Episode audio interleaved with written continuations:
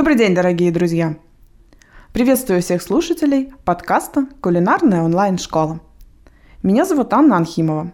Давайте сегодня поговорим о первых блюдах традиционной кухни коренных народов Карелии. В завершении эфира я поделюсь очередным простым рецептом. Мы попробуем приготовить лука-паймешт. Итак, какие же первые блюда подавали на стол в Карелии? Безусловно, это были супы и похлебки – из мяса, рыбы, с добавлением овощей, некоторых видов круп. Как говорят вепсы, вера слиха, кайкин ом магидамп. Чужое мясо всегда вкуснее. А как говорят карелы, няку шу, шу анехин, ихо илман, истунехин. По губам видно, кто ел, а по лицу, кто так сидел.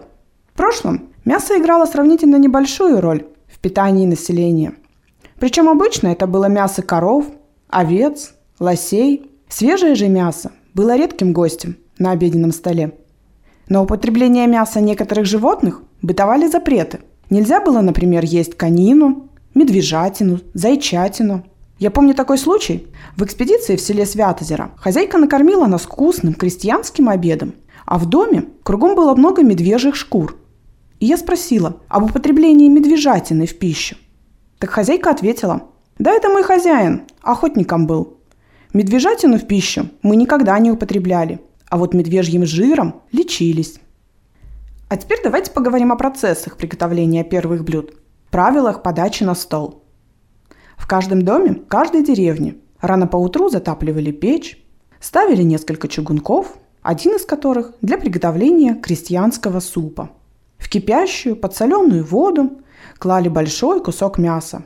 Постепенно, снимая пену, подходило время, когда нужно было добавить нарезанные на небольшие кусочки овощи.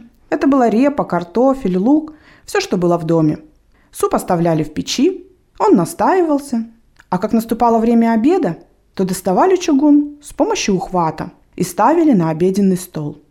Хозяйка доставала из чугунка большой наваристый кусок мяса и клала его на специальную разделочную доску – с бортами. По-вепски она называется тель.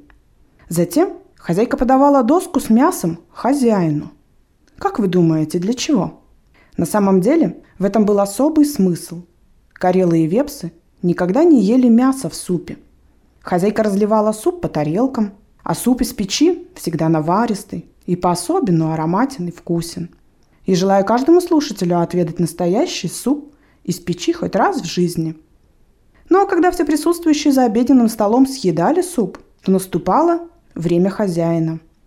Именно хозяин, самый старший человек в доме, разрезал мясо на небольшие кусочки, а затем раздавал по принципу «кто сколько заслужил». Даже я помню эту традицию в нашем деревенском доме в селе Огерешта. Прекрасное было время, когда бабушка и дедушка готовили традиционный крестьянский обед. Очень необычно – но в кухне народов Карелии встречается сочетание в одном блюде мяса и рыбы. Пробовали ли вы когда-нибудь приготовить такое блюдо? Рекомендую попробовать старокарельское мясо-рыбное блюдо. Канунник. А то легко. Такое блюдо готовили всегда накануне Нового года. Запасали лучшие куски мяса. Баранины, телятины, свинины. Для приготовления нам понадобится по 200 грамм баранины, говядины и свинины – немножко лука, брюква, репа, 5-6 картофелин, ну и 300 грамм свежей рыбы. Это может быть ряпушка, судак, окунь, налим. Кипящую воду клали нарезанные кусочками мясо. Сняв пену, добавляли в бульон промытые и нарезанные на куски репу, брюкву, картофель, лук, также перловую крупу. Она очень часто встречалась в самых разных супах. Когда похлебка была почти готова, Клали рыбу, обычно свежую ряпушку. Ну а при отсутствии могли добавить соленую и даже сушеную. Горшок закрывали крышкой, ставили в его в не очень горячую печь и тушили до готовности. Хорошо доваривать это блюдо в глиняных горшочках. В каждый нужно положить кусочки мяса, сваренные в бульоне, затем овощи. Рыбу следует использовать сырую, мелкую целиком, а крупную порезать на порционные кусочки – залить бульоном, плотно закрыть горшочки крышками и поставить в духовку. Выпекать до готовности при температуре около 150 градусов. Подают канунник в горшочках. А перед подачей можно положить кусочек соленого сливочного масла. Стоит отметить, что наши предки мясо солили, вялили и даже сушили. Вяленое мясо хорошо сохранялось и выручало в период синокоса. Ну а сушеное мясо использовали зимой во время работы в лесу. В летнюю пору очень любили готовить щи из молодой крапивы. Называлось это блюдо чиилой рокко. Предлагаю вам попробовать приготовить самые простые деревенские щи. Нам понадобится 3-4 горсти крапивы, 2 средних картофелины, репчатый лук, 1 столовая ложка перловой крупы, 1 яйцо, сметана, перец, лавровый лист, зелень по вкусу. Листья нужно ошпарить кипятком, откинуть на сито. В кипящую воду опустить нарезанный картофель, перловую крупу, посолить и варить на медленном огне. Крапиву нужно мелко нарезать, положить в кипящий бульон. Кипятить не более 10 минут, чтобы не разрушились все витамины. Ну а затем щи можно заправить жареным луком, лавровым листом да перцем.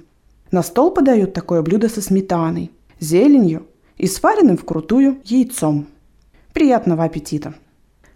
Ну а теперь обещанный рецепт салата из лука – лука паймешт. В народе говорят «лук от семи недуг». И действительно, лук занимает и сегодня особое место в приготовлении разных блюд. Как и прежде, в пищу используют как саму луковицу, репку, так и зеленые листья, перья. В Карелии известен желтый лук, который хорошо растет, дает прекрасный результат и отлично хранится. Лично я еще с детства помню, как в деревне бабушка каждый год осенью отбирала хорошие средние луковицы, а весной высаживала на подготовленные длинные грядки. В каждой деревне, у каждой хозяйки домашнего лука было очень много. И высаживали по 2-3 грядки. С мая и вплоть до августа на каждом деревенском столе был простой, но очень полезный витаминный салат. Называется он лука-паймешт. Для приготовления нам понадобится зеленый лук, а в деревне всегда говорят луковое перо, соль и сметана – Лук нужно нарезать не крупно, длиной до 1 см, ложкой примять до появления сока, ну а затем добавить немного соли и все заправить сметаной. Все, салат из зеленого лука готов. Я уверена, что многие в Карелии знают этот рецепт и помнят еще с детства. Такой салат подавали каждый день и ели ложками, а также намазывали сверху на домашний черный хлеб. Очень вкусно, а главное сытно – Стоит отметить, что данное блюдо широко распространено и за пределами Карелии. Ну а на сегодня это все. До встречи в следующих эфирах. Материал подготовила Анна Анхимова, специалист музея Кижи. Ваш шеф-повар в режиме онлайн. Няги Мышь и Кайкит Хивет.